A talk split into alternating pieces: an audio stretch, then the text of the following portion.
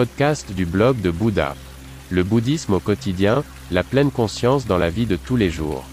Bonjour et bienvenue sur Bouddha Blog, mon podcast avec des valeurs et avec un contenu plus profond. Votre canal pour les thèmes bouddhistes, la pleine conscience et la méditation. Je m'appelle René et je suis très heureux que vous soyez là. Pendant de nombreuses années, j'ai vécu dans un temple en Chine, j'ai été ordonné moine, j'ai étudié les arts martiaux et la philosophie du prince indien. C'est pourquoi j'ai créé ce podcast. Veuillez visiter mon site web, vous trouverez l'accès en bas de la description de ce podcast. Bonne écoute. Début de la deuxième partie. Lorsque j'ai franchi la porte du temple, j'ai passé les gardiens du temple et le faux, le Bouddha heureux et épais.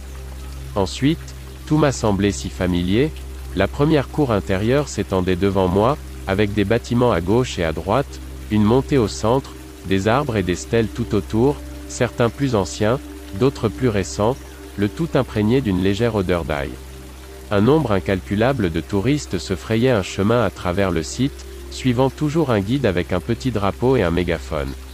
Un babillage et un bavardage qui n'avaient rien d'un temple calme et tranquille, mais qui était bruyant comme dans une fête foraine. Il n'y avait rien à voir des moines Shaolin mondialement connus, ils avaient probablement fui les touristes, ce qui est compréhensible. Après avoir franchi une autre porte, on montait légèrement la colline pour arriver dans la deuxième cour, qui était aménagée de manière similaire à la première, puis suivait, à nouveau par une porte, la troisième, puis la quatrième cour. C'est là que résidait l'abbé de Shaolin, ce que je ne savais pas encore à l'époque. Le temple s'instruisait lentement, je commençais à être fatigué, je me suis assis sur un banc dans une cour annexe, c'est alors que j'ai vu le premier moine s'approcher directement de moi, un vrai moine, en tout cas habillé comme dans les films, devait-il être vrai, je voulais au moins faire la connaissance de l'un des combattants, je lui ai fait un signe amical, il m'a regardé, quel mur de placard cet homme était-il, large comme haut, avec une démarche de félin. Il m'a répondu par un salut amical. J'étais une exception en Chine à cette époque, à part moi je ne voyais pas d'Européens, le pays était encore la Chine rouge, l'entrée n'était pas facile, le tourisme individuel n'existait pas, encore. Il était donc clair que le moine était curieux de savoir qui était assis dans son temple, comment cette personne était arrivée là, qu'est-ce qui avait bien pu l'émouvoir. Tout à coup, la peur est revenue. Qu'est-ce qui m'avait poussé à venir ici? Moi, le petit humain gâté de l'Ouest? Je voulais faire partie des durs. Quelle prétention! J'avais apporté un ordinateur de traduction sur lequel je tapais péniblement mes mots, L'appareil n'était pas encore aussi confortable que les modèles d'aujourd'hui, mais nous avons pu établir une sorte de communication. D'où je viens demanda le monstre de puissance. Et comment je m'appelle? René, d'Allemagne. Il s'appelle Shi Yanzi, a annoncé l'ordinateur de poche. Et l'Allemagne est très appréciée en Chine, alors où se trouve mon groupe? J'ai tapé dans l'ordinateur que je n'avais pas de groupe. Qu'est-ce que je fais ici tout seul?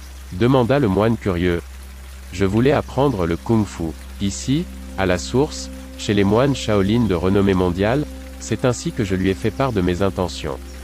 Il m'a regardé et n'a rien dit pendant un long moment.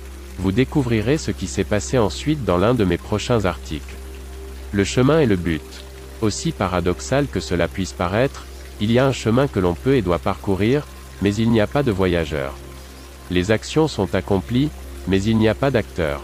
Bouddha, nom d'honneur de Siddhartha Gautama 560 à 480 avant l'an 0. Merci beaucoup d'avoir écouté le blog de Bouddha. N'hésitez pas à visiter mon site web. À demain.